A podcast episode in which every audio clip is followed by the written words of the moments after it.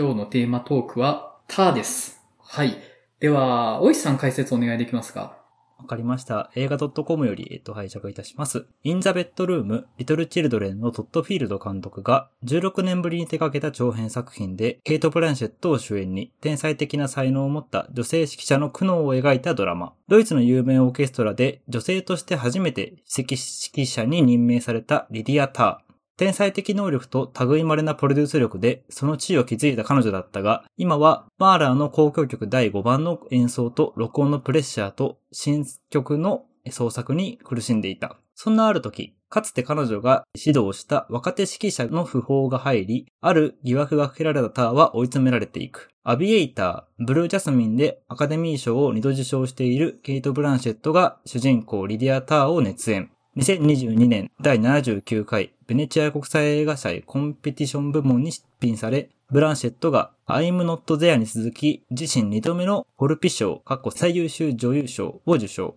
また、第80回ゴールデングローブ賞でも主演女優賞、過去ドラマ部門を受賞し、ブランシェットにとってはゴールデングローブ賞通算4度目の受賞となった第95回アカデミー賞では作品、監督、脚本、主演女優ほか計6部門でノミネート。はい。では、ここから内容に触れる話していきたいと思いますので、ネタバレ気にされる方がいらっしゃったら、ぜひ見てから聞いていただけたらと思います。はい。では、触りの感想を伺っていこうかと思います。前田さんいかがでした？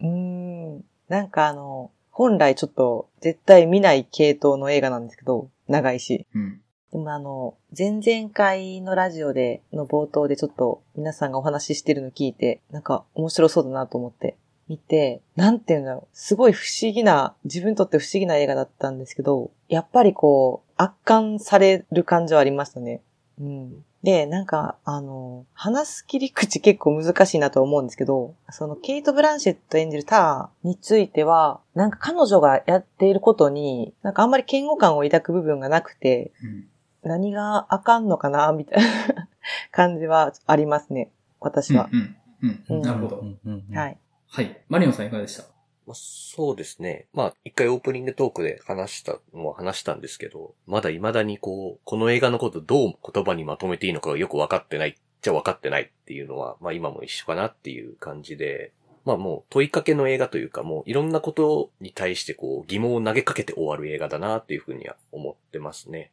で、なんかすごく見てなんか分かった気になるんだけど、いやでもなんか分かんないな、みたいな感じになるのは、なんかちょっと、まあ今年だと別れる決心とかと似たようななんか精神性というか、作りだなっていうふうにある意味思ったりもしますね。うん、扱ってるテーマは違ったりすると思うんですけど、まああと、マーラーの交響曲第5番が流れるっていう意味でも一緒ですけどね、そこはね。うん。なんか本当に見る人によってなんか、リディアターという人の、とか彼女を取り巻く人々のこう、姿っていうのが違って見えるし、なんだろうなんか僕自身もなんか、僕まあ一回ぐらいしか、一回しか見てないですけど、多分また見たら見え方全然変わったりするだろうなっていう、なんかそういう映画だなっていうのも、ちょっとその幅の広さみたいなのがやっぱすごいなっていう。やっぱそれぐらい人間って複雑でミステリアスだし、みたいな。そういったのなんか面白がる映画としてすごく、やっぱこれ大傑作だなというふうに思いました。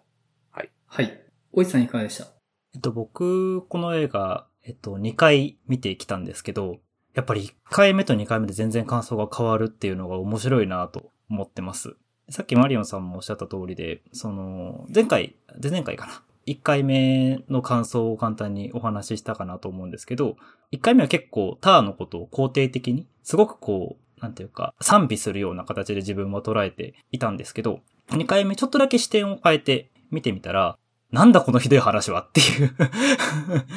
なんか結構批判的にターのことを捉えれるようにもなって、なんかそういう、なんだろう、どっちで捉えても多分正しいし、同じ人が見るタイミングを変えただけでこんなに変わるんだってことに、まあ自分自身がそういう見方ができたってことにちょっと驚きを隠せないっていうのが、今のちょっと正直な感想です。はい。えっ、と、僕はですね、僕も2回見てきまして、1回目の時に見た感想は、前オープニングで話した感じかなと思います。ある種の思考実験的な話で、まあその抑圧的な立場に立った、権威を持った人間っていうのの意外な短さというか、まあその短さ上の嫌さみたいなのもあるなみたいな、いろいろ見える話やなと思ったんですけど、2回目見て思ったのは、思ってる以上にしょうもない話だなっていう風に感じて、意外と教訓めいた話でもないのかなっていう風にも見えたというか、本当に古速な人間が古速なことを積み重ねて、その果てに自滅する話っていうので、なんかあんまり複雑な話でもないようにも思えたりはして、まあそれは、あの、その見方が正しいとかじゃなくって、そういう風にも見えるっていう話だとは思うんですけど、で、あとポスターで、リディア・ターが大きく映ったビジュアルの下に、まあ、狂気っていうコピーが入ってるんですけど、全然狂気の話ではないなとは思ってます。あの、リディア・ターは神経質な人間ではありますけど、狂った人間ではないし、狂っていっているわけでもないというか、普通のコアクトだなっていうふうに僕は思ってます。はい。あの、ちょっとそこはね、なんか、うん、プロモーションとギャップあるかなっていうふうには思いました。はい。じゃあ、そんな感じで、では、お便り作品に対して2通いただいてますので、取り上げさせていただきます。はい。じゃあ、前田さん、お願いできますか？はい。えっ、ー、と、久美さん。東京バー開催大変お疲れ様でした。限られた時間でしたが、耳が知ったる店長メンバー様と空間を共に飲める不思議な喜び、参加者様の番組愛と熱気、改めてこのラジオの人気度と皆様が語る映画の裾野の広さにとても貴重な時間を過ごさせていただきました。第2回の枝開催も切に願っております。さて、今回のお題、ターについて、とにかくターの存在感が圧倒的で、脚本と演出が巧み、立て続けに4度鑑賞し、余韻の複雑さに射抜かれています。まず冒頭、完璧最強指揮者リディア・ターを想像して挑んだら、タイトルロゴの異様なほどの小ささに、いきなり違和感。メインスタッフと同じ級数のようで、ターは神ではなくちっぽけな一人の人間だと表明されたように感じました。幕が開けて不安はそのままに、世界一とされるターはほころびだらけ、本音を隠し、嘘しか語らず、ずるさやごまかしが見え見えで、ブルージャスミンでも味わった、白氷を踏む思いで一連の転落劇を見届けることになります。性別設定においては、夫婦、恋人関係をすべて女性にすることで、ジェンダーの相違で片付けずに、人としてのパートナーシップや思いやりなど、愛情の問題が浮き彫りになったように感じます。権力ピラミッドの共犯、または黒幕であるシャロンの本当の強さも突きつけられ、彼女からあなたは悲しい人と告げられた絶望感たるや、いたたまれない思いでした。それにしても、狐顔、ターの好みは、見事に狸顔女性ばかりでちょっと恥ずかしくなります。かように濃い大きターのキャラ造形にはピカソも含まれていそうです。彼の何人目かの恋人であり、妻となったロシア人バレエダンサー、その名もオルガ。センターパートの黒髪も彼女を連想させます。また、映像演出で印象的だったのは、全体にシックなトーンにおける赤、クリスタの赤毛、ファンの女性のリップバーキン、いじめっ子ヨハンナの赤いダウンの使い方。ヨハンナに放った言葉はクリスタの一見で自身に舞い戻ります。他にもアコーディオンで狂気じみた曲を歌うシーンではカメラをほんの数度傾けて平行を崩し、ターの心の崩壊を表現。これはオペラの舞台演出でも使われる手法ですが、絶妙な角度が心にくかったです。そして後半、実家での血の通った涙からアジアで再生に挑む彼女には新しい魅力が宿ります。トラックの荷台で街の騒音に揺られながら、ペトラを思わせる少女への柔らかな笑み、マッサージ店での嘔吐、街中の屋台でスコアに向かう姿は、まるで一匹のターという動物のようで美しい。となった彼女がコテコテのコスプレイヤーに囲まれるラストの対比には面食らいましたが、ステージ前の緊張感にはもう薬は使わず、新たなる旅立ちを肯定的に見送れました。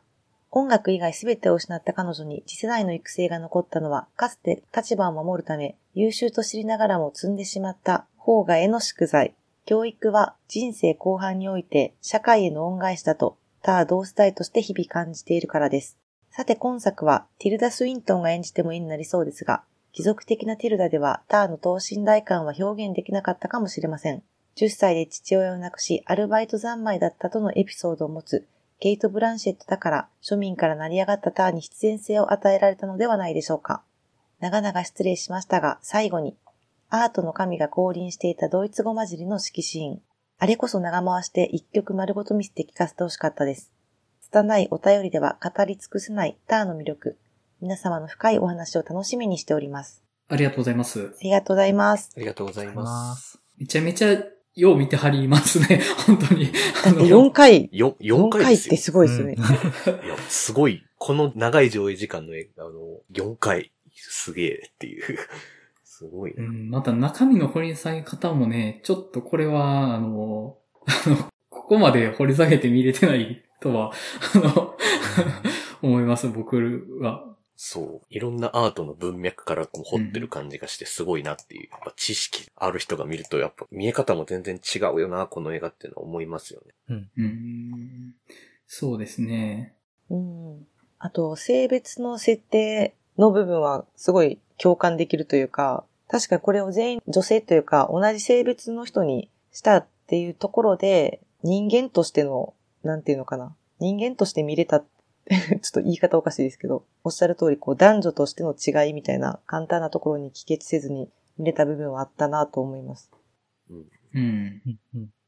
あとは、あの、共犯者としてのシャロンって僕あんまり意識してなくって、まあ確かにその側面あるよなと思って、うん。言われて思いました、それは。あ、そうだなと思って。だって、あの、処世術を教えたの彼女ですもんね。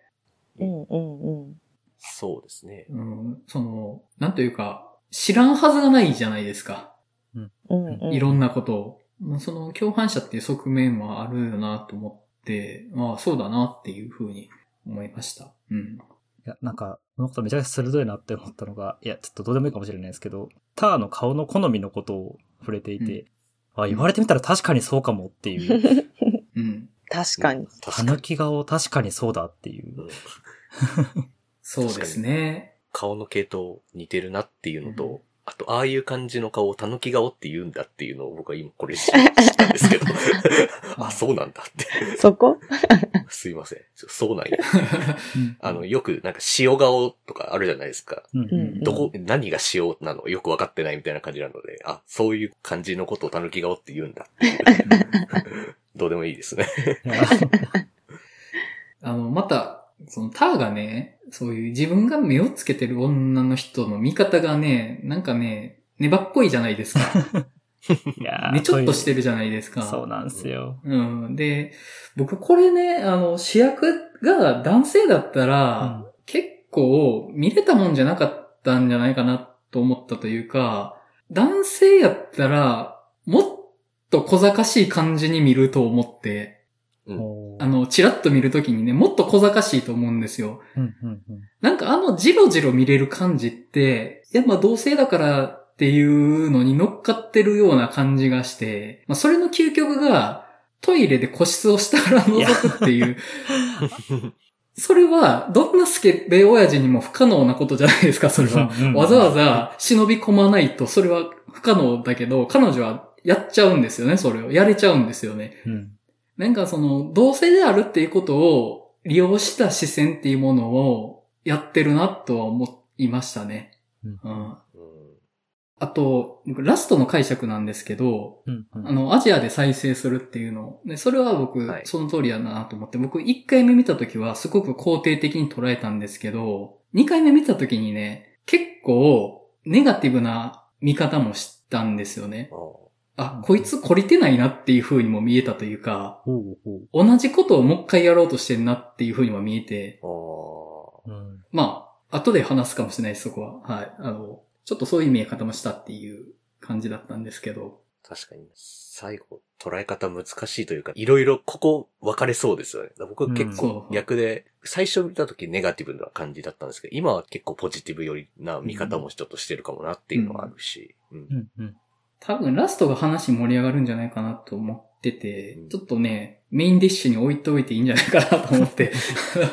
そうですね。はい。まあ、一旦お便り終わろうかと思いますので、クミさんありがとうございました。ありがとうございますありがとうございま。す。はい。じゃあ、もう一つ、マリオンさんお願いします。はい、えっ、と、ハチさん。見るタイミングやその時のモードによって最も響くものが変わる、学理で例えると対位法みたいな構造になっており、かつ異様な解釈を選び取っても強度が保たれるのは率直にすごいなと思いました。その中で私はターをロックダウンを経た極めて2020年代的な空気に満ちた映画だと感じました。キャンセルカルチャーという言葉は個別の事案を背景化するようで好きな言葉じゃないですが、本作でリディアが誰にキャンセル、イコールコントロール不可になったか。クリスタもマックスもオルガも、あとフランチェスカも全員若い世代なんですよね。マックスを SNS に頭を毒された人間とこき下ろしたリディアが動画拡散によって刺し返されたのは象徴的。ポップミュージックでバッドバニーやロザリアといった非英語圏アーティストが主役の座に躍り出たり、 EGOT も所詮アメリカの一アワードとして相対化が進んだ昨今、旧来構造、それもクラシックの音楽界の権威が通用する範囲がどんどん狭くなっているのをそれと明示することなく、相対として家庭と顛末で見事に見せつけられたなと思いました。リディアの再起の舞台がアジアのモーハンオーケストラというのも、市場的、コンテンツパワー的にそうやろな、となんか納得。マネージメント会社、わかってるな。カニエ・ウエストも復活ライブするなら、欧米の論理から距離のある日本ぐらいしかないと言われていますし、余談ですが、ドラマ、サクセッションも、権力の腐敗と異常性と世界ではもはや絶対的ではなくなってきた年老いたアメリカということをやりきっていたので、現代劇として突出した映画とドラマで似たようなモードを感じました。はい。はい、ありがとうございます。ありがとうございます。さすがハチさんっていう感じの、あの、いや、鋭いんですよね。てか、今僕がちょっとその最後、ターのクライマックスをちょっとポジティブに捉えてるのって、やっぱ僕もちょっとハチさんと似てるところがあるんですよね、やっぱり。うん。うんもうクラシック音楽という、もう西洋文化の頂点に立つ何かみたいなのがもう、いや別にそんな大したこと実はないんじゃないみたいなところに落ち着いてるみたいな感じ。まあそれでも彼女は音楽っていうのに今そこでいるけどね、みたいな感じはまあ、権力構造の話をしてた後にまあ、権力の解体じゃないですけど、いや、もうその権力の形変わってるから、みたいな感じでこう見えるようにも見えるなっていうカルチャー面の話ですけど、うんそれは。うんあと、キャンセルカルチャーっていう側面に関してなんですけど、僕本作の描き方、ちょっとその側面からは描ききれてないかなと思ってて、他を擁護する人が出てこないんですよね、本作。うん、うん。うん。要は、あの、ファンというか観客側の他を擁護する人の存在が出てこないっていうので、そこがあの、一方的になってるんですよね、本作。他を否定する人か、その利害関係の中で他を、まあ、守るというか、内部的な事情で防御する人でしかないというか、その、まあ、他は芸術家だから彼女のやることは肯定されるべきなんだみたいなことを言う人がいないっていうのは、その側面からの描き方としては、不十分というより、あえて描いてないんでしょうね、それはう。ん。うん。まあ複雑になっちゃうってことなんだと思うんですよね。その辺のせめぎ合いまで描いちゃうと多分尺的な意味で。うんうん。ドラマだともっとそれやりそうですけど。うんうん。でもなんかそのせいで多分意図してないかもしれないんですけど、僕ら側がその擁護する側に回りっていう構造もできるんですよね。お客さん、要は映画を見てるお客さんが、え、だってターこんなに頑張ってるのにって擁護したくなっちゃうっていう不思議な構造でも、にもなっていて、うんうんそれもある意味うまいなと思ったところではあります。うんうん。それ、むちゃくちゃありますよね。で、本作が、ま、ケイト・ブランシェットが主役なのとかもむちゃくちゃあるよなと思って、あの、まあ、本作の感想とか見てて、まケイト様が素敵っていう感じで本作を評価してる人もいて、やっぱりそうやって本作の魅力なんですけど、じゃあ彼女のやったことってそれで肯定されるんですかっていう風になると思うんですよ。で、その、ケイト様素敵っていう文脈でこの映画を評価したときに、覆い隠されてるのは何なのかっていうのをどうしても考えてしまうんですよね。うんうんうん。うん。難しいですよね、そこって。うん。なんかね、そのあたりね、あの、乗っかると共犯者にされそうな怖さがある映画だなっていうのはね、なんかところどころにね、地雷っぽいのがあるんですよね。あの、このスタンスになった瞬間に爆発する地雷みたいなのがちょこちょこ埋められてる感じがするんですよ、この映画。そうですね。うん何か一個になんか一面的なものに乗っかった時点で負けみたいなとこがあるというか、この映画っていう。そうですね。そこは本作の魅力というか、僕2回目見るときは、その地雷を爆発させないようにいかに見るかみたいなのを意識して見てたんで、こう、どこに足を置こうかな、みたいなね。なんかその手探り感が面白かったりはしたんですけど、はい。まあまあ、そんな感じで、はい。ハチさん、ありがとうございます。ありがとうございま。ますはい。では、我々から話を出していこうかと思うんですけども、まあ、どっから行きますかね。むずいですよね、これは。うん。冒頭のインタビューからちょっと触れていきましょうかね、じゃあ。もう僕は一回しか見てないので、もう何を喋ってたかねっていうのがちょっともううろ覚えなんですけど、うん。正直。でもまあ結構、まあこれじわじわ聞いてくる感じの話はしてたよな、みたいなところは覚えては、なんとなく印象は残ってるんですけど、あれって。うん。まあ彼女のキャラ造形的な意味でもなんかまあ、ちょっと、あ、知ってる名前が聞こえてくるみたいな意味で僕もちょっとクスッとするとかはありましたけど。うんあそこね、正直ニュアンスがむずすぎて僕全然わかんなくて 2回見たけど、あの、字幕で意味がだいぶ削られてるのもあると思うんですけど、うんちょっとね、あのーインテリっぽい会話すぎて、あの、ついていききれないんですよね、あそこ。もう、もうインテリの会話っていうか、うん。そうですよ。もう、もう実際の、やっぱ指揮者の名前とか、まあうん、ミュージシャンというか作曲家の名前とか出たりとか、まあっていうのがしますからね、あの中で。そう、うん。その曲の歴史の動向の話とか、うん。指揮者としての時間とかテンポの話とか、うんうん。小難しい話してるなっていう感じはまあするんですけど、うん。まあそれが崩れるっていうのがまあ面白い話なのかなっていううん。風な、まあ漠然とした捉え方ですけど、うん。僕は。そうですね。で、僕が見てて、ここ拾っといていい要素かなって思いながら見てたのは、ジェンダーの話触れるとこあったじゃないですか。インタビューの内容の中で。で、はいこれまでの女性指揮者がいかに苦労してきたかみたいな、まあ、成功した人もあれば、客演で終わった人もいるみたいなので、まあ、これまで女性指揮者が大変だったみたいなので、喋ってるんですけど、僕、あそこで聞こえた感じとしては、昔は大変だったけど、今は良くなったよねっていう風に言ってるように僕はちょっと感じたんですよね。うんで、それは、例えばですけど、昔はすごく差別的だったけど、今ってその差別なくなって良くなったよねっていうことで、今の地位は、そういう過去を批評する目は持ってるけど、今はいいよねって言いたい人っているじゃないですか。うん。で、それって、その、それを言いたい人って、権威側だと思うんですよね。で、やっぱ、タワーは自分が権威の側だっていうことを言いたい人だなとは思って、だから、その、過去の女性指揮者はいろいろ苦労してきたけど、自分はそうじゃないよって、自分は実力で成り上がったよっていうのを言いたいのかなっていうふうに感じたんですよね、あそこで。だから、マエストロとかマエストラがとかって、そういう言い方とか関係ないよねっていう。だって私は実力で投げ上がってるから、そういう言い方としての男女差とかって気にしないよっていう風な振る舞いをしている。だから自分はそういうジェンダーとは関係ないよっていう風に言ってる感じなんですけど、でも、まあ実際にはその女性指揮者っていう立場めちゃめちゃ利用してるじゃないですか、あの人は。うんうん政治的に。で、そこが、その、ダブルスタンダードでもあるし、立ち振る舞いとして名誉男性的だなと思うんですよね。あそこの言動にそれが現れてるように僕は感じたんですよ。今までの女性指揮者って大変だったよねって、今っていいよねって。で、そのいい状況で私は自分の力で成り上がったんですよっていう。女性であるということを利用したんじゃないよっていうのを暗に言ってるように感じて。で、実際後で話の中で、かつて客演の指揮者だったっていう話出てくるじゃないですか。はいあんたも一緒じゃんって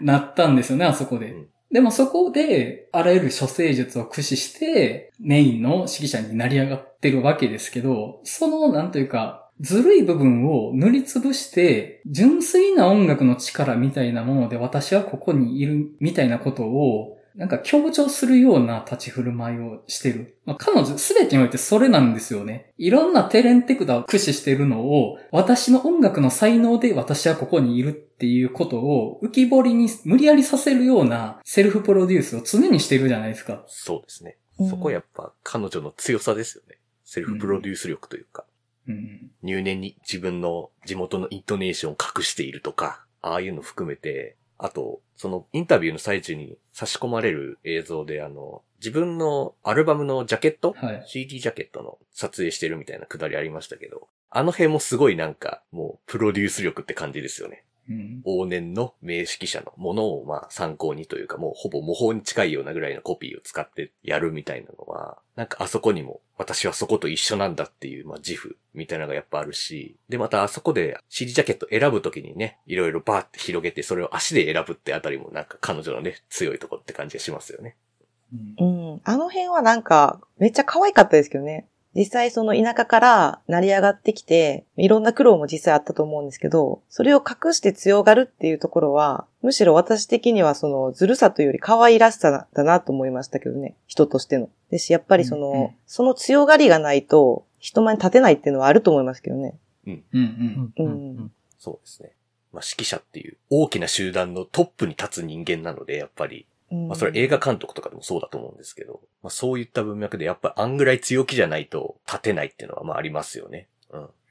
ていうのもあるし、まあ、なんていうのかな。やっぱ女性の立場から、女性として評価されたくないっていうのはやっぱりあると思うんですよね。女性として評価されるって。うん。うん、なんか、だからそこに対して、そこは、やっぱりあの言い方は別に、なんて言うんだろう。難しい。私はなんか違和感はなかった。その実際、まあ昔と比べて今の状況の方が比較的良くなってるっていううんところで、例えばね、そこで、でも今でも女性ってまだまだ大変なんですよ。私その中で頑張ってきましたって言えないでしょ。うんそっちの方がなんかやっぱり小賢しさを感じてしまうと思いますし、それを言いたくないと思います。努力をしてきた人ほど、うん私は女性というハンデがあったけど、ここまで来たっていうのは絶対に言いたくないと思うんで、う。うんん。うん。うんそれは、なんか彼女の気持ちはなんかちょっとわかりますけどね。あのうん、言い方っていうのは。そうですね。うん。それは確かにそうだな。うん。そうですね。それはそうだな。うん。うん。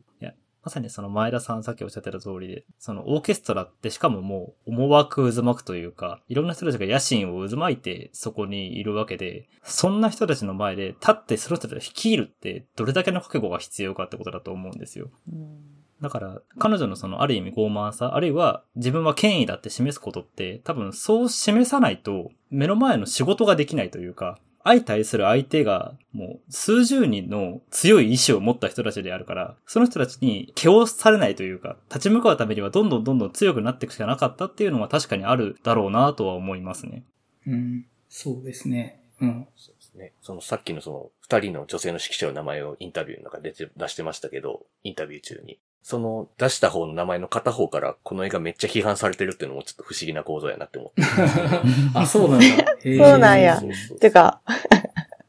へえ、面白い。そうなんですよ。うん。一指揮者としてレズビアンとして腹を立てていますみたいなこと言ってるのが面白くて。はあいや、そうなんや。うんどっちの方が言ってたかな？めっちゃ成功したって彼女が言ってた方かな？うんちょっと名前を忘れましたけど。うん。の人に確か、まあ、実際の人なんですけど、からそういう声明出てるってのもちょっと不うん思議な感じがします。うんうん。そうですね。まあ、その彼女が、まあ、いろんな手を駆使して成り上がってること自体は、それ自体は全然いいんですよね。で、まあ、あるタイミングでは女性であることを利用するし、あるタイミングでは、その女性であるっていうことは強調しないようにするみたいな、まあ、そのうん、使い分けはしてると思うんですよ。で、それは、今現時点でこの社会でやっていくために必要なテクニックうんとしてあるかなとは思うんですけど、そこはまあ、狡猾っていう言い方が多分一番ちょうどいいとは思うんですよね。で、結局、まあ彼女の悪かったところって、性的な暴力を振る立場に立ったっていうことだけかなとは思うんですよね。うん、なんか私そこもちょっと、私なんか分かってないとこがあって、彼女はすごく女癖は悪かったと思うんですよ。うん、うん。ただ、性的な暴力を振るっていたんですかね果たして。って思っていて、例えばあうんの自殺した女の子のメールとかも、彼女に対するそういう性的な関係の内容じゃなくて、そうじゃなくてうん仕事をうん降ろされたこと、うんうんうんそれで路頭に迷っているっていうことしかなかったじゃないですか。うん、ですし、あの秘書の子も、まあ明らかにそういう関係はあったと思うんですけど、うん、なんかどちらかというと、そこに関しては同意の上でそういう関係になっていて、うん。ただ、ター自身が、うん。いや、それはそれ、でも仕事は別だからっていうのをはっきりしすぎてて、うん。そこに対してこうメンタルがやられていくっていう方がなんか私は見ててこうしっくりきたというか、ああ、うん。なんか、うん。ちょっとわかる気がするというか、あの映画内で実際にどうだったかだあんまりやっぱぼかされてるというか、うん。それは。もう書いてないのでどうとでも撮れるようにしてるなって感じがすごくして、うん。なのでまあ、どっちでもまあ撮れるかなって思うんですけど、うん。僕もなんか、まやさんにちょっと近いような見方をちょっとしてるというか、うんまあそれ権力のなんか構造にも近いと思うんですけど、やっぱり彼女に見初めてもらうことで、それは愛だけじゃなくて、いろんな利益も生み出すものですよね。うん新しいその楽団への副指揮者のポジションだったりとか、名声だったりとかっていう。まあなんかその、もちろん愛しているけど、そういうちょっと打算的な部分とかも、やっぱ入ってくるじゃないですか、人って。うん。なんかそこが、その寵愛というか、何か利益なるものを受け取れなかったっていう思うだけで、まあそれって人はターに対して恨みを持ったりとか、離れていったりするよなっていう。うん。そういうことが積み重なって権力って落ちていくというか、壊れちゃうみたいなことって、まあ、あるよねっていう感じなのかなっていうふうに僕は見てたんですよね。うん。うんそうですね。あの、クリスタからの恋愛感情の存在っていうのも匂わされてるんですよね。うんあの、メッセージアプリの中で。うんうん。で、おそらくあの、フランチェスカとメッセージアプリでやり取りしてる人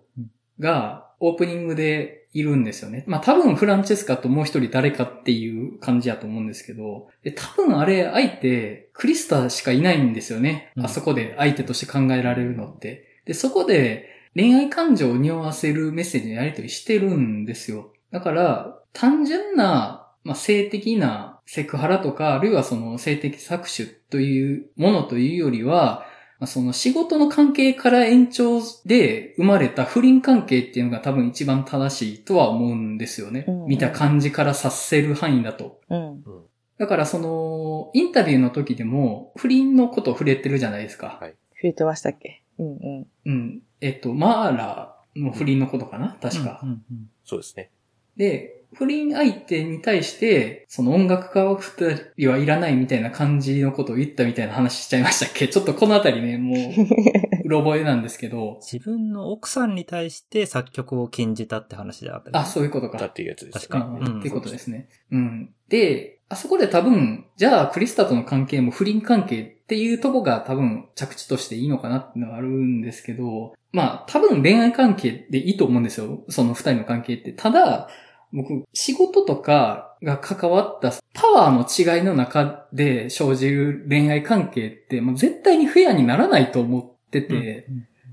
で、それって、ある瞬間に暴力になると思うんですよ。で、例えば今回のこれに関してもね、本当にクリスタが精神的に不安定とか、指揮者としての能力不足で、非推薦のメールを送りまくってたのかもしんないけど、そこに市場が挟まってないかどうかもうわかんないじゃないですか。というかもう、ただ、うんもうその、ちゃんと仕事人として割り切ってるけど、やっぱりちょっと滲み出てるじゃないですか。自分が好意持ってる人間にひいきしたいっていう、そのひいきはしてないけど、ひいきしようと仕掛けちゃう片鱗があちこちで見えてると思うんですよね。で、それは、好意を持ってるたら、いい方に働かせようとするし、ちょっと良くない関係になったら悪い方に働かせてしまいそうになる弾みみたいなのはあると思うんですよね。で、そのあの、クリスタとの関係になった時に、それって、二人のパワーバランスの違いから生まれた暴力的な結果を生んでた可能性って全然あるよなと思って、僕それがめっちゃ怖いというか、わかりやすい性的暴力とかだったら話簡単なんですけど、お互い同意はしてるんですよね。それはフランチェスカもそうじゃないですか。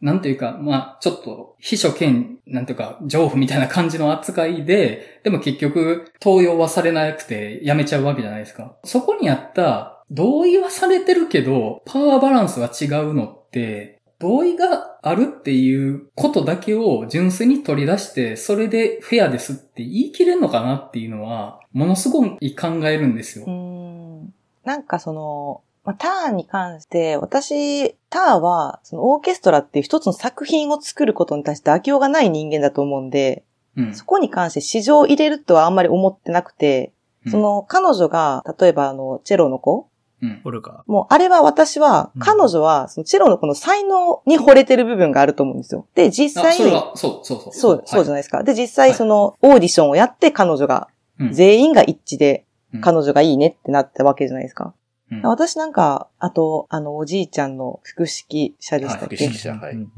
を外したところも、なんかひどい感じで書かれてましたけど、いや、あれはビジネスとして正当じゃないかって思いますし、うんなんか彼女が、その、オーケストラっていうところに対しては、なんか、より完璧なものを求めてるっていう印象しか私はそこに関しては受けなかったんですよね。うんで、ただ、で、なんかその周りに、そういう、なんていうんですか、いろんなこう、不倫関係の人がいたり、でそれは確かにその社会的に褒められることじゃないんですけど、でもそもそも不倫ですよね？ってなった時に、なんかその、彼女たちが一方的な被害者かって言われたら、なこの話はちょっともう他人がすることじゃない気はするんですよね、正直。うん。だってもう憶測でしかないじゃないですか。その二人の関係が。どういう風に始まってどういう感じだったかっていうのはうん。描かれてないから、そこに関しては憶測でしかなくて、うんまあその片方の方が権力を持ってるっていうところで、まあリスク管理ができてないっていうのは正直あると思いますけど、うんまあそこに関して私は描かれてない以上は断罪するとこじゃないかなとは思ってます。うん。でも結構僕、したたかに見えるシーン結構あったと思うんですけどね、僕、ターンに関しては。あの、確かに音楽というものにめちゃくちゃ情熱を捧げてるっていう、その芸術家派だというか、そういうのはわかるんですけど、明らかにあの、とかチェロのソロ選ぶオーディションの件も、うんあれって実際って多分、本来選ばれるのってあの、まあ、楽団の中のあの、第一ビオラみたいな人いたじゃないですか。多分、セオリーはあれだと思うんですよね。はい。なんかそれをあえてああやって選ばせてるっていうところに、まずちょっと、んってやっぱなっててっていうところがあって、うん。多分そこで結構グループ内でも、え？なんで？みたいな感じにやっぱなるうんわけですよね。それをあえて狙ってそこでやってるっていうのも含めてちょっとまあ、それはその音楽性ももちろん彼女のね、その今回、新人の子の音楽性にも惚れてるのもあるから、いや、いいじゃん。まあ、どっちもまあ、ある意味その利害関係が一致してるみたいなというか、なんかあるし、結構やっぱり、まあでもしたたかさもあるよな、みたいな、もう自分のそのエゴもあるよねっていう、まあ、どっちもあるなってその側面はあるかなって感じは僕はめっちゃしますね。でもそれぐらいのエゴあってもよくないですか？あっていいんですよ、別に。うんあってもいいというか、いやまあそういうもんだと思うっていうのは思うんだけど、うんうん。ただなんかそこでなんか芸術家だけだっていう感じの見方も僕は絶対それはないかなって感じがしちゃうっていう感じですかね。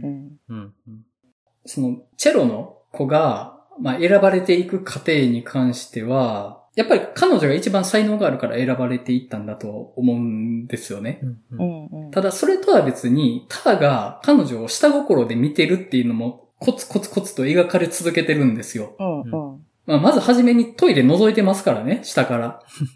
うんで、そこから始まって、いろいろジロジロ見たりとかっていうのはあって、で、まあ、あの、オーディションのやつもね、一番能力のある人間を登用したいからっていうような、それはあると思うんですけど、同時に、その、純粋にオーケストラをより良いものにしたいっていうのの、その、すぐ下に下心がずっと忍ばされ続けてるんですよね。うんうんうん。で、それは、あの、金魚の糞のようにずっとついてるんですよ。で、何かをやろうとして、そこに人が関わってきて、自分がその関わった人に性的な魅力を感じちゃうってなった時に、でしかも、なんだったら自分がそれをコントロールできちゃうってなったら、なんかそこにね、意図を忍ばせたくなるのは、絶対あると思うんですよ、それは。で、それは、うんあえて切り離そうとしないと絶対に切り離せないと思うんですけど、ターは、それは、いや、これが芸術としてより良いものだからって言って、常にセットで連れ回してると思うんですよね。そう、それはすごいあると思うんですけど、でも結局、すごい強引に何かをしてるわけじゃないじゃないですか。うん。その、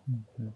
チェロの彼女に対して。強引に見えないようにやってるからっていう、だから本当にしたたかだなっていう。うん。え、したたかだったらダメなの？いや、だからいいですよ、別に。あそれそれはがダメなんじゃな普通だくて、それをだ否定してなくて、それはしたたかだよねっていうことで言ってるだけですよ。じゃあ、したたか。だけど、私はなんか、なんていうのかな。彼女の持つ魅力に引きつけられる人間もたくさんうんいて、はい。その、うん、なんかあんまりそれが他の人に比べて著しく突出してしたたかとかマイナスな風に思わなかった。人間大体あんな感じじゃないですかみたいなぐらい。かなと思います。そう。いや、そうなんです。この話、だから、ターがめちゃめちゃ極悪人とかじゃなくって、権力を持った人間って、こういうことしますよねぐらいの感じだと思うんですよ。よくある、もう、至ってよくある普通の話なんですよ、これ。いいや、権力なくてもしますよ。や、そうなんです。あの、そんな憧れの人にしますよ報いたりとかっていう、まあそこに憧れの、まあその権力云々関わらず、やっぱりその人にこう、まあ認められたりとか、まあ恋してるとかで、うんまあそこに行っちゃうみたいな人がついてくるみたいなのは、まあ往々にあるし、まあそうやって自分をこう見せることだってあるしっていうのは、うんまあ誰しもやってるっていうのは別に、だから、うん僕は別にそれをネガティブなニュアンスで僕は言ってるわけじゃなくて、まあそういうものだよねということで言ってたんですけど、それは。うん。でも、それはもう人間はそうするもんだと僕は思います。絶対に。だから何か仕組みでやらないとダメなとこだとは思うんですけど、いや人間ってそういうもんじゃんって言って、許容していいもんなんですか？これって。うん本当に。そうなんですよ。あり続けていいものなんですか？これは。どこまでがですか？どこからがダメか線引きは決めるべきだと思います。具体的な。うん、そうですね。うん。そうじゃないと主観じゃないですか？少なくとも自分はなんですけど、ターが自分が振ったクリスターを雇わないでくれっていう風に送ったメールを、の証拠を全部消すところは絶対にダメだなと思います。うんやったことには責任持てよというか、そのことを隠したらお前ダメだろっていうところは本当に思っていて、結構2回目はそこにかなり強い憤りを感じましたね。その責任は自分の責任でもあることは、まあ公表するにもしないにも、まあ背負っていくべきだし、うんそのことをないことにして見なかったことにしようとした彼女は、もちろん人間そういうことしちゃうのは仕方ないとは思うんですけど、あの立場に立ってしまった人間なら、それは背負えよっていうのは結構強く自分は思いました。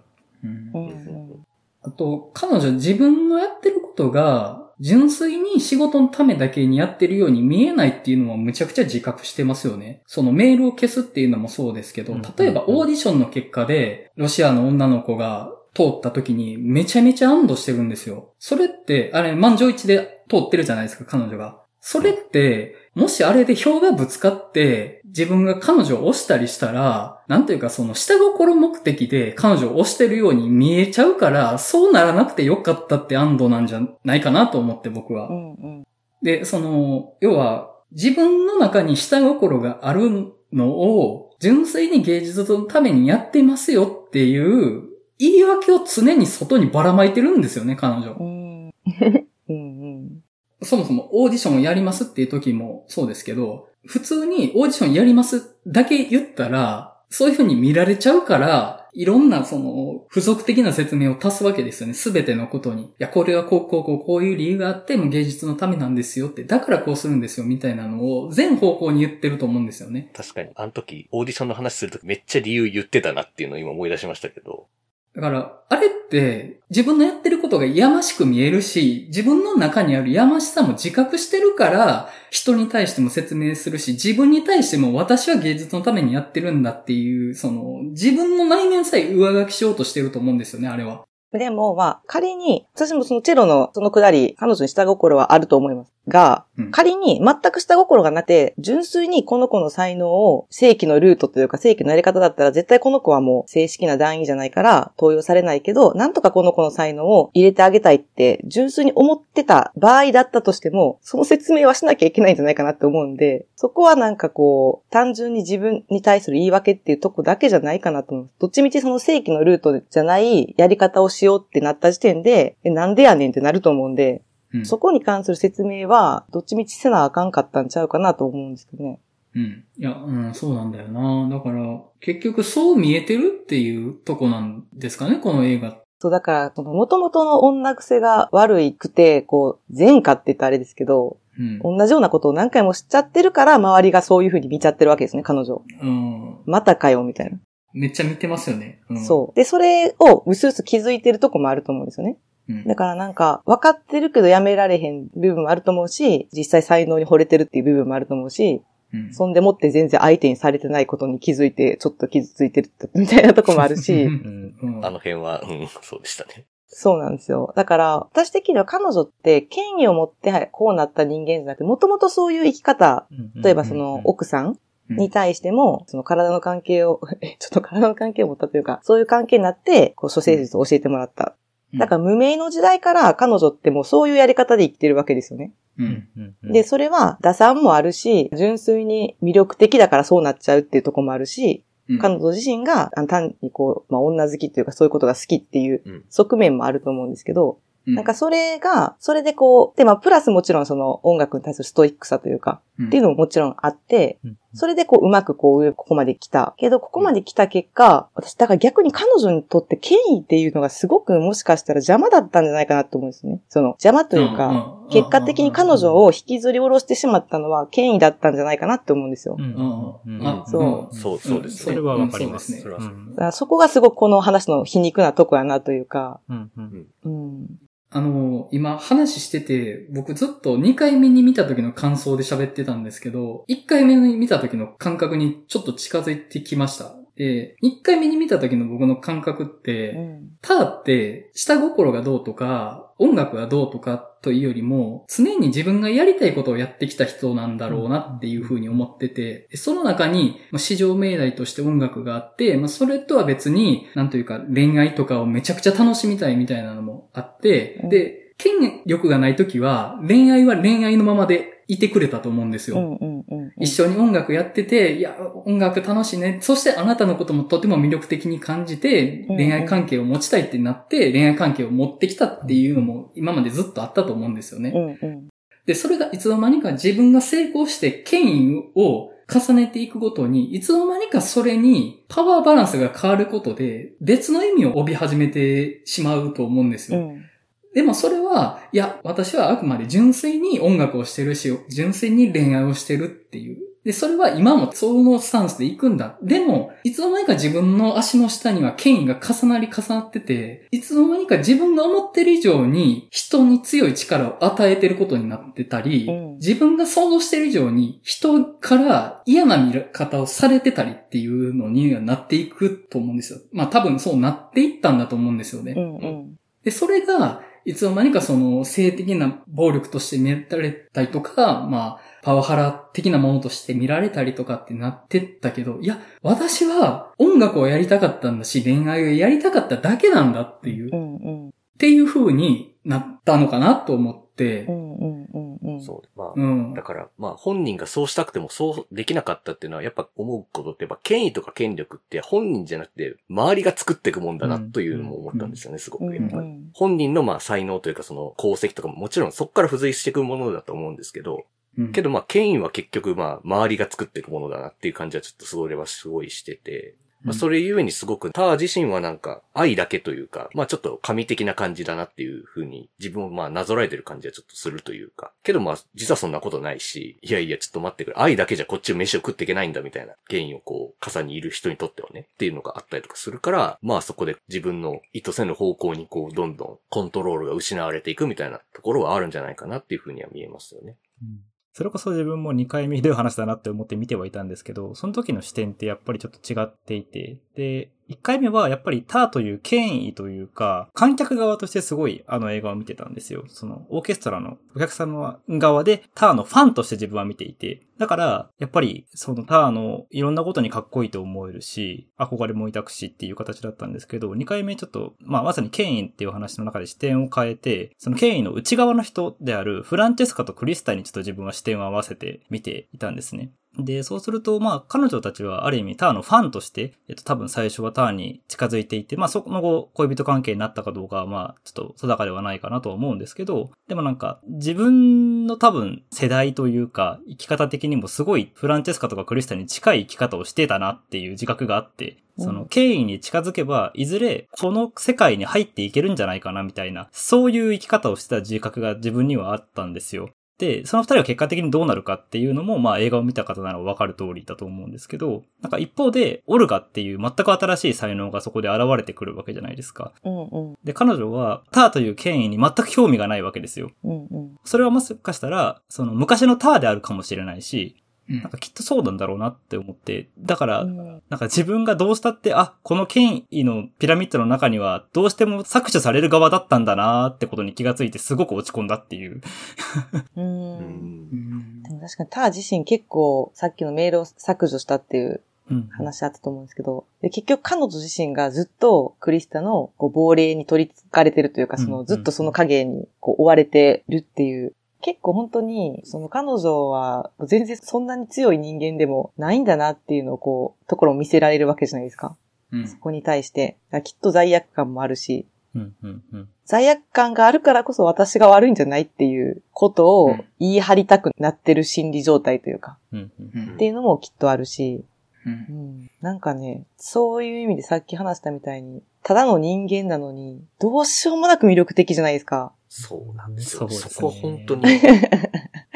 リディアターという人がめちゃくちゃ面白く見えるんですよね、なんか。こういう感じわかるなっていうところがいろいろこう、で、見るたびに変わるしっていうのが、うん。やっぱもうこの映画の魅力だと思うんですけど、それを。うん。うん。なんか、前に山口さんが言ってた、あの、はい。ザリガニの時に話した、ああの話。あの話ってどういうネーミングだったか忘れちゃったんですけど。えっと、だから、僕があの時話してたのって、彼女が、その美人で、そういう、あの、なんというか、知的で、うん。観客が好感を持てるからう、んうん。入れ込んで見てるけど、そう、その、ああ。そうじゃない、自分たちがはい。好感を持ったり、共感を持ったりうんするような人物じゃなくても同じ決断を我々はするのかっていう話をうんあの時したと思うんですけど。私今回の話の方がそれやなと思ったんですよ。なるほど、なるほど。そして私はめちゃくちゃ入れ込んじゃってるから、ターンの魅力に。うん。っていうのもあるし、その自分自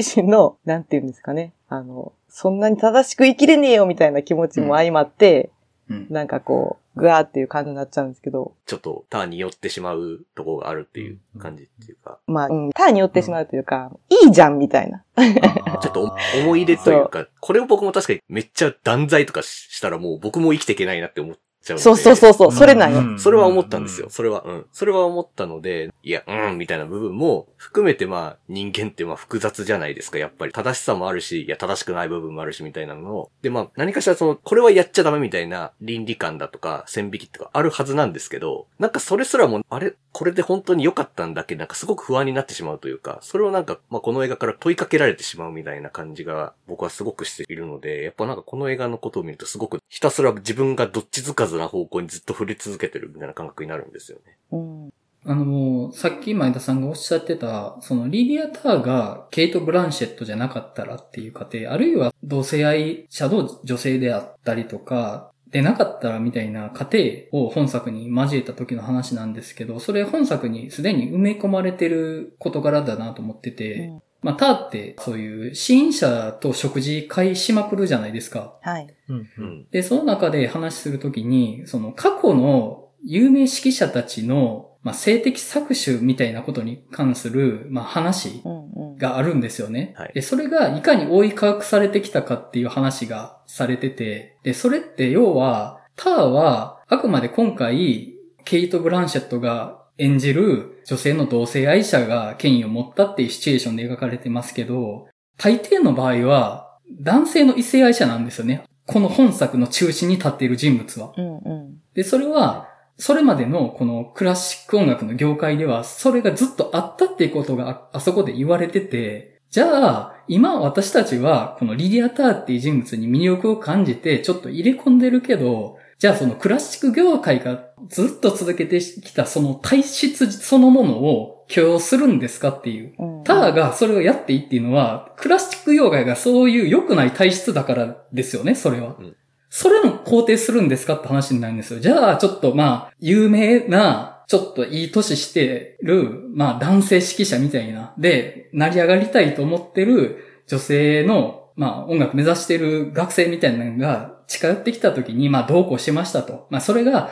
双方同意の恋愛関係だったとして、我々はそれをどう見るかっていうことまで考えないといけないと思うんですよ。うん。私はあの、正直男性女性はあんまり自分の中では関係なくて、うん。その人が、ちょっとこれめっちゃ問題発言だと思うんですけど、魅力的かどうかっていうとこかなと思ってて、あの、今回のその、この話においては。うん。タカが仮に男性だったとしても、これぐらい魅力のある人だったら、なんか私の中の評価は変わらなかったと思うんですよね。正直。うんだからそこは、なんかその、まあ、評価は変わらなかったって言い方おかしいですけど、うん。だから、本当にその、相手、その、どんな人間だったら許され許せないっていうことじゃないんですけど、正直その視点は入っちゃうと思います。そのうん、法的なとか、具体的に誰でもわかるような基準での一線を越えない限り、その遊びの部分の捉え方、そこに何が起こったかわからないっていう想像の部分だったり。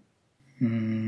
も逆に言ったらですけど、その、まあ、被害者っていうか、その、例えば、フランチェスカとかがどういう女性かも正直わからないじゃないですか。うんうん。うん。もしかしたらめちゃめちゃ性悪な人かもしれないじゃないですか。例えば。だからそこも、現時点でわからなく、そこも正直印象で捉えてる部分があるじゃないですか。今のところ。だから、なんか、そう考えたときにちょっと、やっぱり、事柄で判断するしかないんですけど、何が起こったかっていう。うん。そうじゃないと、やっぱりちょっと、自分たちのこの第三者的立場からフェアに見るってことは絶対無理だと思うんで。うーんう。ん。そうなんですよね。なんかだから、なんかほんと、喋るとドツボにはまっていくといううか、んこの感じでその、なんというか、やりとりってもうなんかもう SNS でのあれとほぼ一緒みたいな感じにやっぱなるというか、まあ、難しいんですけど、それって。うん。僕、どっちもその、山口さんの意見もめっちゃわかるし、マヤさんの意見もめっちゃわかるし、みたいな。まあ、真実本当わかんない中、ああだこうだ我々いろいろ言って、っていう感じっていうのは、まあなんかそこもすごく、うん、今の社会っぽいって感じがすごくうん。してしまうというか。そのディール乗っちゃってる。SNS っぽいディール乗っちゃってますか？うわ。っていうか、まあ載せられるんですよね、どうしても、これ。ううんんうん、まあね。載せられる映画にしてると思うんですよ、これあ。えてうん。多分。これしょうがないことだなっていう感じがする。まあ、そう、実際 SNS でツイートされた時に、うんまあ、あの時もなんかちょっとひどい言い方はしてたけど、まあ、それにしても切り取られてもいたじゃないですか。そうそうそう。んだからそういうところで、やっぱり、それを見た人がどう彼女のことを判断するかっていうのは、やっぱりどうとっても意図的な面でしか見れないんですね、そう私たちってこう。うん。そうう。ん。絶対多面的なものの一側面しか見れなくそこでなんか判断して、ああだこうだ言うみたいなそことを劇中では描かないで、それを観客に求めてくる感じというか、うん。その、うん。大井さんが観客側がターンの方に肩入れしてみるというか、その感じで見ちゃうみたいなところって、まあそこにちょっと繋がるかなと思うんですけど、なんかそういう感じがあるって、でもまあもちろんその SNS でそれをやりとりというかそういう、ああだこうだ言うときって、まあもう結構見てて辛いというか、うん。もうなんかそういうのに乗っかることがもう結構ストレスみたいなところやっぱあるなぁみたいなのがあって、あの辺のやりとりというか、まあこの映画を取り巻くいろいろなやりとりとかを見て、まあそれは余計に感じるなぁっていうのは思いますね。うん。うん、そうですね。そうですよね。なんかもう、お二人とも多分正しくてというか、その両方の正しさを映画自体が包含してる状態でこちらに提供されているので、そうなってる以上、多分、両方正しくて両方間違ってるっていうしか言いようがないんですよね。うん。そう。だから、いや、これ、ある意味、敗北宣言かもしれないんですけど、なんかもう、複雑だねとしか言いようがないっていう。そう、そうですね。複雑しかないなっていう感じになっちゃって、だから、なんかまあせめてなんかね、こう、番組ではいろいろ視点があって、こう初めて一個なるから、うんまあ、それはまあ回避できるとは思うんですけど、その SNS 的なものからはちょっとね。うん。うんうん。そうですね。なんだろうな。僕は本当に何より自分が他人の呪いになりたくないって思いがむちゃくちゃ強いんですよ。で、ターは自分がやりたいことやったら呪いになるじゃないですか、もうあの人はう。ん。なんかそれが嫌なんですよ。その、うん。いや、やりたいようにやれたらいいんですけど、それで呪いばらまくんだったら、やりたいことなんてやれない方がいいわって僕は思う人なんですよ。うん。うん。うん。嫌なんです、それが。で、これに関しては、まあ、ターが悪いとかでもないと思うんですよ。一番悪いのはもう業界の体質ですよ、これは。うん。あんなやり口を許容してしまってる業界の体質が一番悪いと思うんですけど、なんかね、そういう、人が変わらないんだったら、側を変えんとしゃあないなっていうのを思ってて。で、あの、まあ、なんかこうやっていろいろ考えていったら、結果的に側を変える、まあ、考え方を持っていけるのかなって思ってはいるんですけど、うん、なんかね、辛いんですよね、ターを見てて。だって、僕があの立場になったら、ああなるなって思うんですよ。メール消しそうやなって思うんですよ。うん。わ、なんか、いや、自分悪くないなっていうふうに立ち振る舞いそうだなって想像できちゃうんですよね。うん。うん。でも、彼女音楽やってきただけじゃないですか。恋愛やってきただけじゃないですか。うんなんであんな目に遭ってんのって思って、なんかね、もう、だったらもう初めからがんじがらめの方がまだマシやわって思っちゃうんですよね。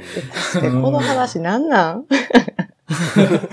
なんなんこの話？いやでもですね、逆に、ちょっとなんかその、まあこういう話って、私正直こういう場で喋ってるから出てきてるのであって、うん。私正直あの映画を見て、なんか、へえ、全然オーケストラのこととか知らんけど、こんな感じなんや、とか、なんかあの、うんターって魅力的やな、とか、まあでもこういうとこ、まあもちろん嫌やなとか、私もこれ関わったら多分メンヘラなるわとか、なんかもっとすんごいライトな感じで正直見てて。うんうんうん、で、ターが全て失って実家に一回帰って、昔のビデオを見直すシーンとかね、うん。あのシーンとかもすごい、彼女がもう一回自分が何が大切だったかを思い出して、うん。っていうシーンで、最後こう、なんか、私最後その、みんなほどピンとは来てなかったんですけど、まあなんか彼女はそれでもこうやって生きていくんだな、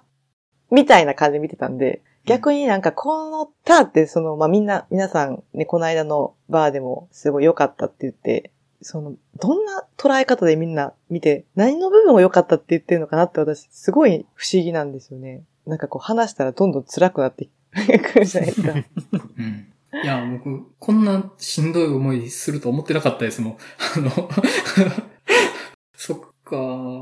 うん。ちょっと、時間あれなんで、ラストシーンの話しときたいなと思うんですけど、皆さんどう見られました？あのシーンを。まあ、僕最初は、まあ、いわゆるなんて言うんですか？都落ちうんみたいなニュアンスかなって思っちゃったんですけど、正直。うん。なんとなくやっぱり、ああまあ、ああいうとこから落ちてしまって今はこんなところにみたいなニュアンスなのかなって思っちゃったんですけど、まあそれはまあちょっとさっきのお便りにもあったんですけど、もうもはやああいう西洋文化中心みたいなのはもう終わったよねみたいな部分。という意味でやっぱりもうそこはやっぱり彼女にとって新たな自分の音楽と向き合える場所なのかなっていうところがあるというか、まあゲーム音楽というか、まあそれ映画音楽とかでもそうだと思うんですけど、やっぱりちょっと下に見られがちみたいなのがクラシック業界から。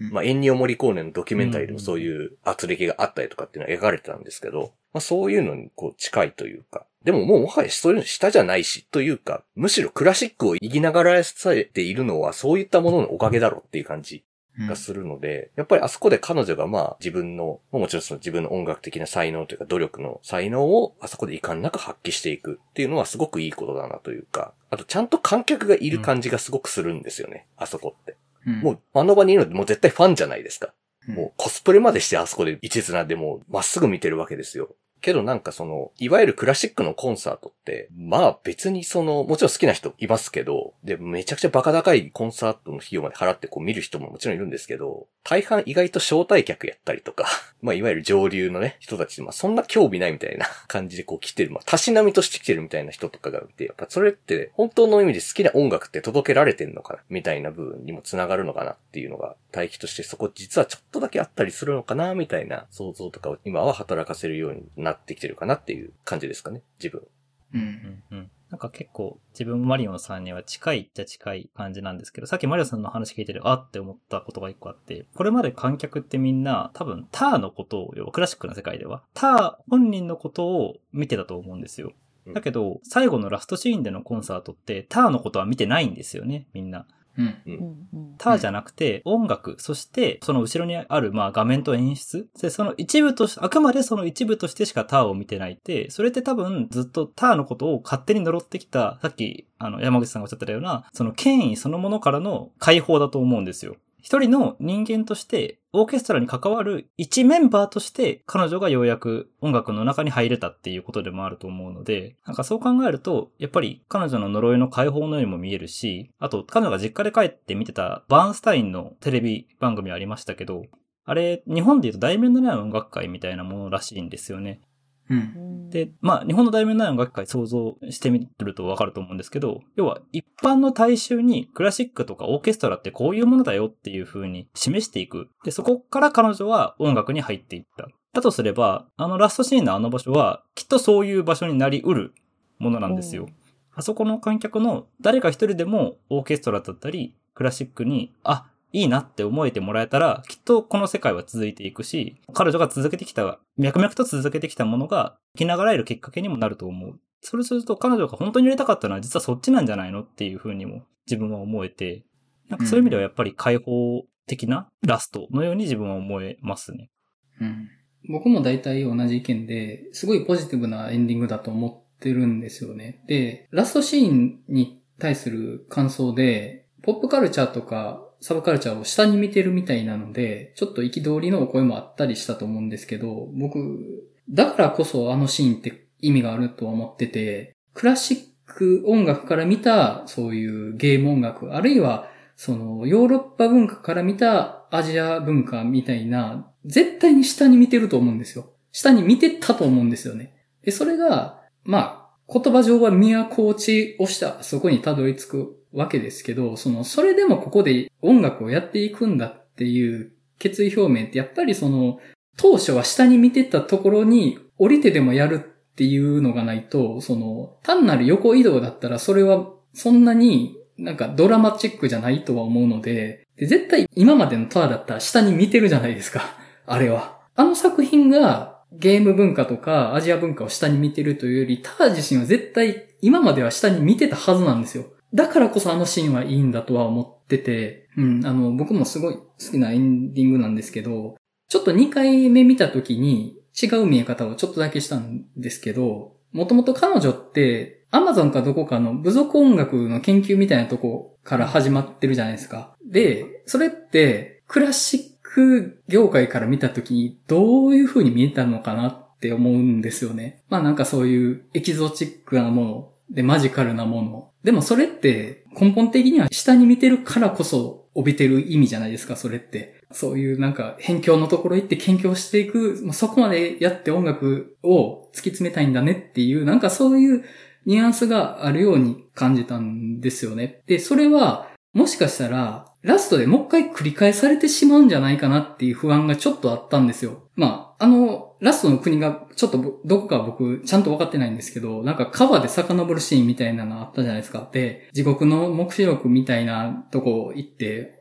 地獄の目視録みたいなと思ったら本当に言うから、まあ、地獄の目視録なんやってなったんですけど、あれうんってもうザ・アジアの辺境イメージじゃないですか。で、彼う女、んうん。アジアの都会に行ったのにわざわざあんなとこ行くのってなんでってちょっと思ったんですよね。やっぱなんかそのアジアのエキゾチックイメージを取り入れたいんじゃないかなって気がしてしまって、いや、だとしたら、もう一回そのゲーム文化とかを踏み台にしてもう一回権威の世界に登っていっちゃうんじゃないかなっていう風に、ちょっとそういう不安を覚えたんですよね。だって彼女はもともと音楽に対する初期衝動から始まってたけど、いつの間にか権威を帯びていったわけじゃないですか。彼女がやりたいことをやると権威を帯びていくんだと思うんですよ。だとしたら、もう一回落ちるんじゃないかなと思って。まあ、そんな人生もいいかもしれない。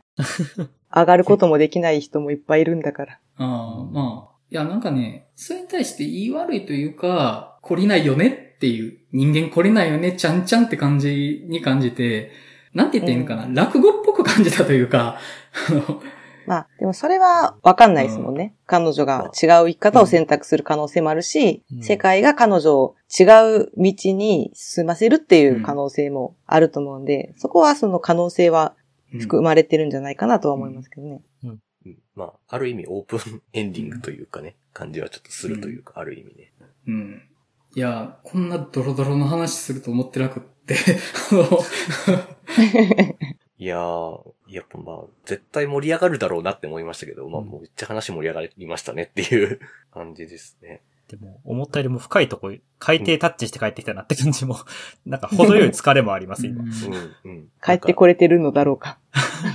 帰ってこれというか、うん、まあでもなんか最初なんかもう、ケイト・ブランシェットすごいよね、みたいな話をして終わる可能性もあったなっていう感じもちょっとしたというか、うんまあすごかったんですけどね。うん。ちょっとあんまり触れられなかったけど、あの、子供？うん、うん、うん。はい。唯一、あの世界の中で、ターが人との向き合い方で、まあそういう意味では、その、彼女はこう人を育てるとか、うんなんかこう、自分の意思を継ぎたいっていう思いが強かったんだろうなと思うんですけど、うん。なんかあの、子供が、なんかあなたは世界で一番美しいあ人だねっていうシーンあるじゃないですか。うんあ、。うん、うん。あの時、きっと観客含め、ター自身含め、こうみんな見えてる世界が全く美しくないっていう、もうところに差し掛かってるぐらいのシーンだったと思うんで、うんあそこであのセリフっていうのは、なんかすごい、なんていうのかな。うん。なんかグッとくるものがありましたね。うん。うん。ター自身は子供のことをむちゃくちゃ愛しているとは思うんです。うんでも、愛してるけど、だからといって良き親でありきれるわけではないっていうところも残酷に描いてたなとは思って、まあ家庭では家の中にいさえすれば良き親ではあれたと思うんですけど、まあそもそもあんま帰ってこないとかっていうのもあるし、まあ職場に行ったらまあああなわけですよね。ちょっとまあ恋心大きというか、まあそういうタイプで、配偶者はいるけど、それはそれとして、まあ恋愛しちゃいますみたいなタイプで、でも子供のこと愛してるって、まあ多分よくある話なんですよね、それも。うん、僕は、なんだろうな、子供の存在が救いにも感じたし、逆にちょっと絶望的にも思いましたね。子供いても結局、人は懲りないっていうところが、なんかね、辛いなと思って。まあ、うん、ね。そうね。いや、でもまあ、いい映画だと思います。いい映画だと思いますけど、本当にテーマも複雑で深いし、演出とかディテールもめっちゃ細かいし、みたいなところまで含めて、この映画のことまあみんな喋りたくなるし、みたいなところはやっぱりうん。感じましたね。うん本当になんか、微妙にあの僕、ターン乗ってる車とかめちゃくちゃディテール高いなって思ったんですけど、へえ。あれ、ポルシェのタイカンっていう電気自動車なんですよ。ああ、確かに。なるほど。で、なんか、インタビューで読んだんですけど、ターってなんか、音嫌悪症っていう、うんはいはいはいはい。雑音が嫌みたいな人というか、うん。うんうんうん。まあ実際に指揮者もそういう人多いらしいんですけど、うんなんかそういう人が乗る車って、それはエンジン音のしない電気自動車だよなっていうところがまず一個と、あと、彼女のまあベースのモデルとなってるであろう指揮者の一人のカラヤンがいるんですけど、うん。彼はポルシェ党なんですよね。でポルシェ大好き人間なんですよねっていう、その辺の目配せもしてるみたいな。ああ、なんだそのディテールの細かさみたいな。うん。っていうのが、んまあ、なるほどね。あったりとかもするし、うん。まあ気づく人が気づけばいいとこですけど、うんそういうのって別にね。ううんん。なんか、その割には家の外で借りてる仕事場の立地あんま良くないっすよね。まあ、立地良くないですよね。めっちゃ雑音に悩まされましたけど。うん。あんなうるさい隣人いる部屋使うのダメですよね。あの、まあ、あの後吹っ切れたかのように隣がうるせえみたいにって言われたから、アパート売れないってあのアコーディオンで言うらしい、あの爆笑しましたけど。ああいうとこいいなっていう。うんああと、これ大事なことやと思ってるんですけど、ただ、暴力めっちゃ恐れてるんですよね。うんうんあの、ランニング中に女性の悲鳴聞こえた時とかの怯え方って、やっぱりそれって、女性が持っているその、男性に対する怖さというか、まあ、社会に対する怖さって言ってもいいかもしれないですけど、いざとなったら腕力で勝てないっていう恐怖感っていうのは、まあ、彼女の中にはあって、で、ちょっとそれは本作のバランス感覚の一つだなとは思うんですよね。だから彼女は名誉男性的な立ち振る舞いしてるけど、男性そのものじゃないっていうところっていうのは、なんか要素として入れてるのかなっていうのは思ったんですよね。うん。なんかあんま意味ないシーンじゃないですか、あれ。う、うんう唐突ですもんね。うん。結構唐突にサイコホラー演出みたいなのが入ってくるんだよな、この映画っていうのが、まああるんですけど。あとあの、すっ転んで顔怪我したのを殴られたっていうのも、あれ、なんなんってちょっと思ったんですけど。確かに。なんか、この映画ターという人、俯瞰で見てるかなって思ったら、急になんか彼女の内面のシーン、不安に苛まれてるような、うんなんか不安な内面とか、その彼女が落ち込んでは感じたであろう、なんか落ち込み具合とかが画面にふっと出てきて、しれっと俯瞰に戻るみたいなことをやってる映画だなって思って、なんか不思議って思って。なんかね、めちゃめちゃパラノイアックですよね。棚の中のメトロノームの下りとか、そうそう。うん楽譜がなくなってる下りとか、あれ、なぜかとかい意味ないじゃないですか。なぜかをうん。描かないから、うん。すごあく見てて不安になるんですね。でも、なんかあの楽譜はい、がなくなってて、なんか最後、最後というかあの、ターの代わりに指揮してた人はい。あそこにあったのってターの楽譜なんじゃないかなと思ってて。うんうんなんかなーっていう気も、うんまあ、するかだからあの、パートナーの、シャロン。うんシャロンが裏切ったんじゃないかなっていう。うんな。まあね、どうなんだろうなーっていうのは。うん。あんまりこの映画、誰が何をやったかみたいな、そう真相って結構どうでもいいっちゃいいよくないですか、うんうんあんまり。うんあの、この映画のことを喋る上で。結構どうでもいいかなっていう感じがちょっとしてるので、個人的には。うん。もう、誰でもいいです。それが誰であろうとみたいな感じはしますね。個人的に。うん。それは、そう思います。まあ、こんなところにしておきましょうか。はい。いやー、ちょっと今までで一番疲れたかもしれない。なんか時間が早かったですね。うんあっという間でしたね、なんか。はい、じゃあ、そんな感じでターの話を終わっとこうかなと思います。十分に話せたのかな？どうなんだろう？結構、一箇所に集中して掘り下げてた気がするけど。まあまあ。じゃあ、そんな感じで終わっとこうと思います。次回どうしましょうかね？次回か。近いな。まず、クリードは、触れてないじゃないですか、まだ。うんうん。一つ候補かなっていうのと、あとまあ、怪物？うん。ああ、うんそうか。怪物も怪物も公開。そうなんですね。ありますね。か、ブラックデーモン。ブラックデーモンかあの、大石さん的にね、ちょっとね、あのちょっと言いたいことがあるみたいなね、とこが。ありそうで、それは触れるのはちょっと面白そうで、ちょっと惹かれてるんですよね、ちょっと。はい僕はサメ映画、ポリティカルにダメなんです。そう、あの、大石さんは、あの、サメ映画に対するポリティカルコレクトネスが働いて楽しめないっていう、事情があって、この話だけ聞きたいんですけど、そうそうそう。ちょっとね、それ、ワードとしておもろすぎるんですよね。サメのポリコレってちょっとパワーワードすぎるんですよね。いや大石さんのサメ映画に対するポリシーの話をちょっと聞くっていうのは、まあ、ブラックデーモンの話をしつつ、なんか、サメ映画の話するっていうのもいいんじゃないですか？その、好うんきなサメ映画皆さんありませんか？みたいな。うんそうか、サメ映画って取り上げたことなかったでしたっけ？ないですね。ないかもしれないですねないか。ないですからね。そう一大ジャンルと化したサメ映画の話するのも全然ありかなっていううん。のはありますし、まああとまあ、お便りにもあったけど、アフターさんも全然いいですよっていうのもありますしね。うん。結構選ぶの、うん。いや、アフターさん全然いいです。ありです。僕どれでもいいですよ。うわぁ迷うなまあ、アフターさんも割と、まあ、ターほどではないにしても結構重たいというか、しっかりと、そうなんですよそね。う、重量あるんですよ。ちょっとサメでもいいかな。僕はしましたけどね。僕はね。前田さんどれやったら見に行けそうですか？えー、私とりあえずサメと、まあ、クリードも見ると思うんですけど、まだ見れてなくて。はい。クリードと、テリファー2は見ようと思ってるんですよね、今週。はい。ああテリファーツもそうか。いいですね。アフターさんは、多分聞いてる方的には取り上げてほしいとは思うんですけど、キャッチする感性が、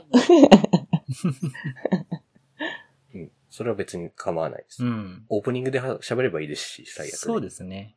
クリード、怪物、ブラックデーモン。この3つから何かが選ばれるということ。うんうん。DM で決めますかそうしますか。そうしましまあ、ょこの中の3つから何か選ばれるっていうところまでで、うんうんうんうんここで、はい。はい。じゃあ、後で決めましょう。はい。はいはい。じゃあ、そんな感じでいきます。